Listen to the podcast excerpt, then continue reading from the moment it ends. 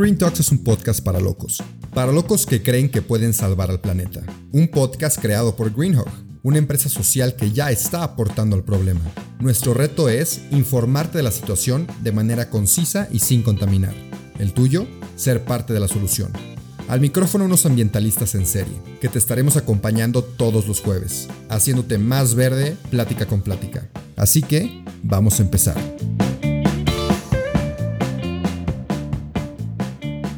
Bienvenidos a otro episodio del podcast de Green Talks. Las últimas dos semanas fallamos, pero ya volvimos. Y estamos de vuelta con nuestro querido Bacho, que no se llama Bacho, pero le dicen así. Y él ya se va, está en su celular, entonces estoy esperando que lo deje para poder platicar. y es un episodio especial porque Bacho ya nos, se va. Ahorita mejor tú cuentas a dónde vas y por qué te vas. Y pues es un poquito de platicar desde tu inicio en Greenhawk, tu continuación ¿Qué has aprendido? ¿Cómo te lo has pasado? ¿Y quién es tu jefe favorito? Eso se sabe desde el primer episodio. Pero bueno, adelante, Bacho. Cuéntanos por qué te vas para empezar. Hola a todos los que nos escuchan. Gracias, Rubén, por la invitación otra vez al podcast. Y pues me voy a estudiar. Estuve, bueno, me fui un año, como ya les conté en otro podcast. Regresé, empecé a trabajar en Greenhawk y llegó mi tiempo de empezar a estudiar la universidad me voy a ir a República Checa, a una ciudad que se llama Brno, eh, cerca de Praga. Me voy a finales de este mes, principios del próximo mes, justo antes de cumplir un año trabajando aquí en la empresa. ¿Cuándo cumplías un año? En disiembre, por ahí del 15 más o menos. Ok, no llegaste al año. No, me faltó. Excelente. Justo me acuerdo que yo entré a, a Greenhawk con el podcast y todo, igual hace como un año. Y ahí nos conocimos mejor. Y alguna vez hicimos un episodio de ventas con este Andrés. Con Andrés. Y luego hicimos uno tuyo, ¿no? Solo. Sí. Pero no me acuerdo bien de qué fue. Conté un poco de mi experiencia en mi viaje a Chile. Ah, sí, cierto, Chile. Y hablamos mucho como de viajar y ese tema. Y ahora toca Praga. Y ahora toca Praga. Ojalá después exista otro episodio donde nos cuentes tu experiencia en Praga. Sí. Pero bueno, digo, ya nos platicaste entonces un poquito en el episodio que hicimos tú y yo de cómo entraste a Greenhawk, ¿no? Sí. Pero platícame así como general. En general, primero en prepa hice una reforestación con Greenhawk y empecé a ser líder reforestador. Me encantó el concepto de la empresa. Me fui un año, regresé con un poco más de conciencia ambiental. Necesitaba ropa nueva y busqué a Greenhawk para comprar playeras. De ahí empecé a, a, platicar con Jorge, entré como distribuidor autorizado en la marca, no me fue tan bien. Y después... ¿Cómo, ¿Qué es eso? ¿Cómo que distribuidor autorizado? Yo vendía playeras individuales, así como con mis amigos, familia, ah, etc. Eh, también buscaba posicionar como las playeras en algunas tiendas, ese tipo de cosas, pero la verdad te digo, no, no resultó tan bien. Y después, junto con Andrés, que ya también se fue, empezamos el equipo de ventas. Jorge nos invitó a, invitar a empezar el, equipo de ventas y, ahí he estado todo este tiempo. Ok, y siento que es algo muy diferente cómo se ve Greenhook de afuera, que o lo ves como un e-commerce o lo ves como los que reforestan y de adentro se ve muy diferente. Entonces, ¿tú cuando entraste, cómo cambió tu percepción de Greenhawk? Pues no tenía mucha percepción porque llevaba tiempo sin saber de Greenhawk, pero pero creo que fue muy parecido, o sea, como que siempre vi a Greenhawk como la marca el e-commerce buena onda, como enfocado a cierto mercado como más hippie, así consciente del medio ambiente. Y entrando fue casi lo mismo, ¿no? O sea, bueno, cuando yo entré el equipo era muy chico, yo era, Andrés y yo éramos los únicos fuera de los cofundadores.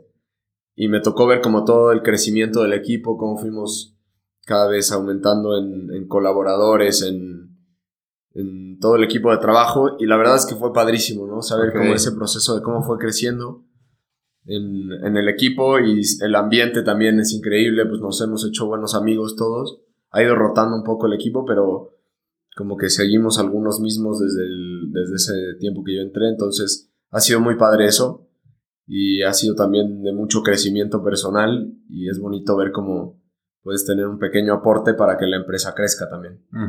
Y algo que he notado yo también es que aunque se van, no sé, por ejemplo, Paula, Jime, este, nos llevamos bien, o sea, se van, pero acabamos como que todos en buenos términos, es como que, ah, las extrañamos en la oficina, siendo que es un ambiente muy padre, pero ahorita, porque hemos platicado del ambiente antes, me quiero especificar un poquito más en cómo fue tu primera venta. O sea, porque te entraste y cómo fue ese proceso estando en ventas de lograr esa primera venta y cuánto te costó.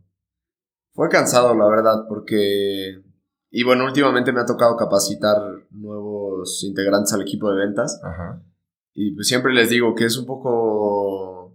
Es como la combinación perfecta de paciencia y presión que hay que meterle a los clientes. Y eso me costó trabajo entenderlo, porque las ventas pues son lentas a final de cuentas. O sea, puedes hacer un gran trabajo haciendo un gran pitch, una gran presentación para que entiendan bien lo que vendemos, lo que hacemos.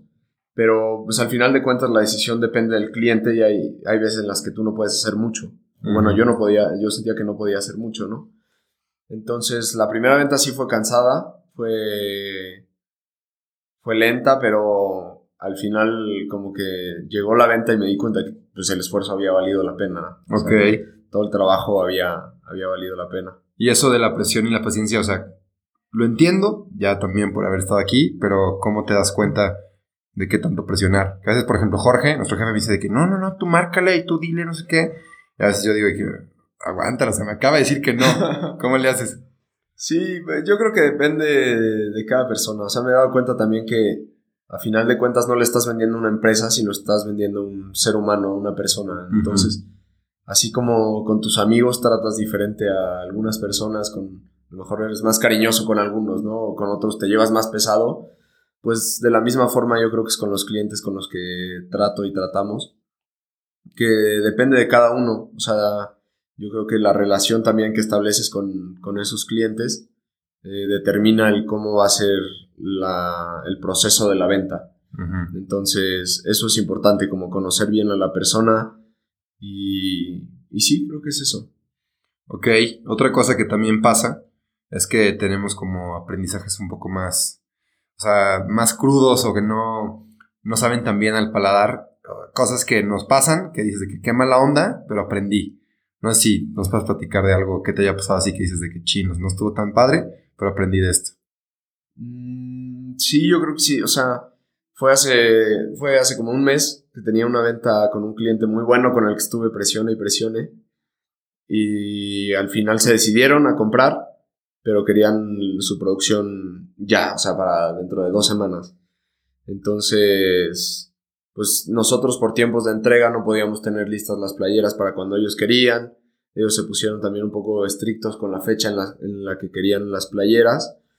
Y, y pues fue eso, aguantarme el, el- todo el esfuerzo que había puesto en esa venta, en ese cliente, en el seguimiento, en lograr que se convencieran y que al final por un tema que no dependía de mí, sino de nuestros procesos y de nuestro tiempo de entrega y también de la flexibilidad del cliente, pues al final no se pudo cerrar y era de las ventas más grandes que iba a cerrar en Ya. el tiempo que estuve en Greenhawk, entonces pues fue un poco decepcionante, pero también me ayudó a darme cuenta que, que no tengo el control de todo, o sea, hay veces Sí. en las que por más esfuerzo que le ponga, por más ganas, pues no todo sale como, como yo quisiera. Sí, sí, sí. Y tanto aquí como en la vida, o sea, Sí. es lo padre de, bueno, yo, yo he aprendido mucho en este tiempo, que, que cosas que aprendo aquí en el trabajo, no sé si es porque es un trabajo que me gusta o si pasa en todos los trabajos, ¿no? Pero cosas de la chamba se traducen muy bien también a la vida cotidiana, entonces eso es muy, muy padre.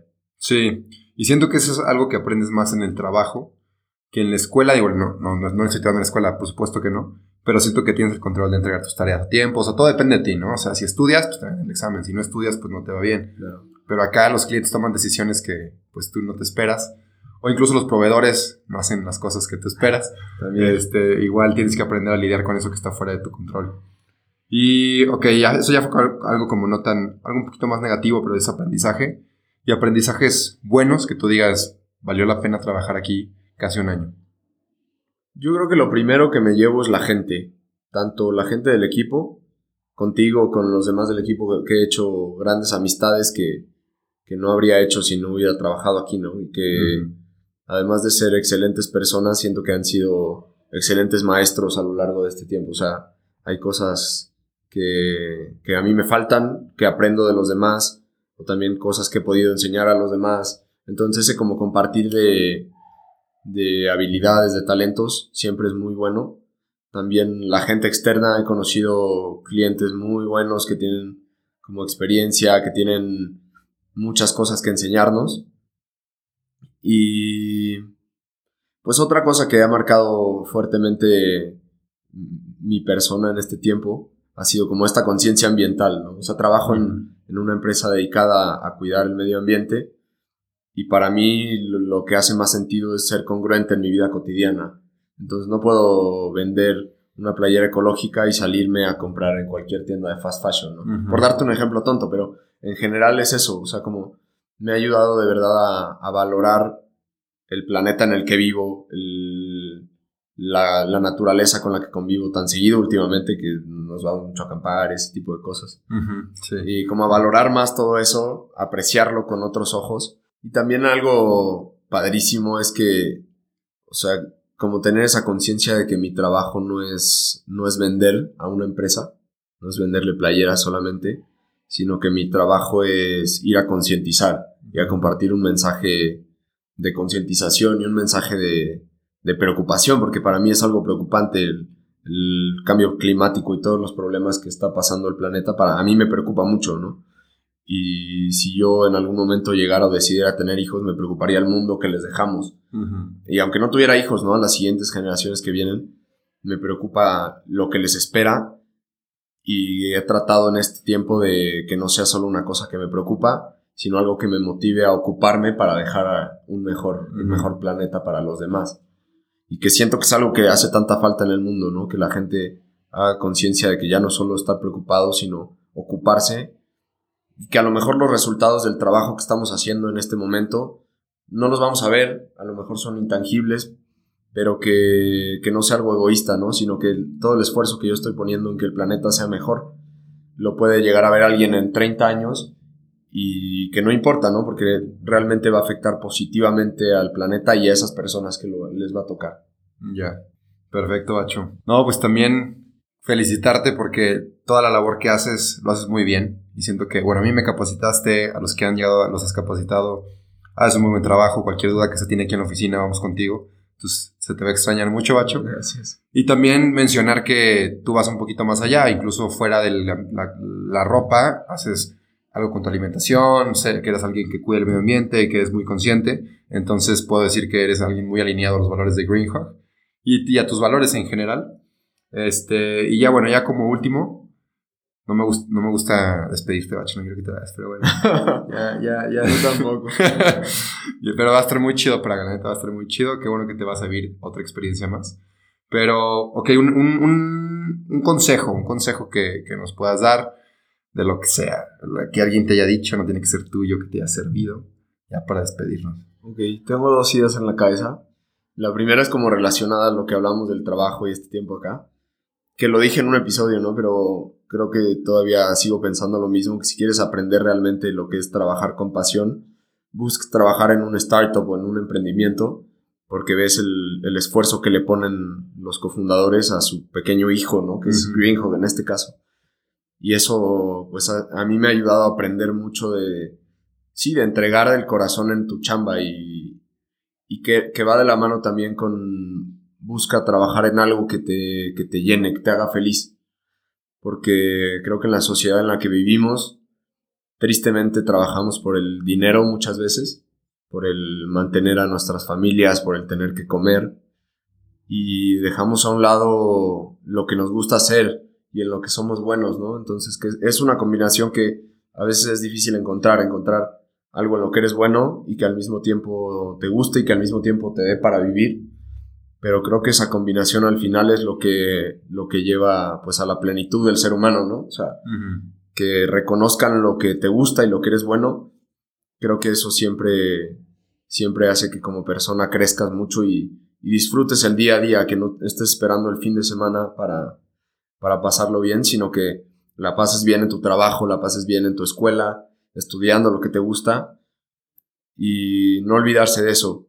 Y el otro consejo que va más relacionado a, mi partida, también a lo mejor lo dije en el otro episodio que grabamos, pero como animarse, o sea, invito a los que están escuchando esto, te invito a ti que estás escuchando esto, a que si tienes un proyecto, una idea loca, el salirte de tu zona de confort siempre da miedo. Eh, yo tengo miedo ahorita de lo que me espera en, en Praga, en mis estudios, así. Pero, pero ese miedo es como un indicador de que viene algo bueno para mí. O sea, yo, yo siento eso, ¿no? y, y que la vida no se trata, esto también lo estuve reflexionando últimamente, como no se trata solamente de, de salir de tu zona de confort y estar fuera de tu zona de confort todo el tiempo, sino que estando fuera de tu zona de confort hagas ese, ese estado parte de tu zona de confort y que al final tu vida se trate de, de, crecer tu zona de confort cada vez más, ¿no? No solo que se quede una zona de confort chiquita y tú salgas, sino de que esa zona crezca y tus posibilidades como ser humano van a ser mucho más grandes. Por ejemplo, pensaba en, no sé, en un sacrificio puede ser eh, dejar de comer carne y a final de cuentas al principio va a ser duro, vas a salir de tu zona de confort y después de varios años o meses de repetición va a ser parte de tu rutina, ¿no? Entonces, buscar siempre expandir de esa forma tu rutina para que al, final estés cómodo en cualquier lugar, ¿no? Creo que ese sería mi consejo de hoy. Eso fue todo por hoy, pero no te apures, estaremos de vuelta el próximo jueves en todas las plataformas. Si te gustó, te informó o te caímos bien, comparte este episodio. El planeta y quien lo escuche te lo van a agradecer. Nos vemos la próxima semana.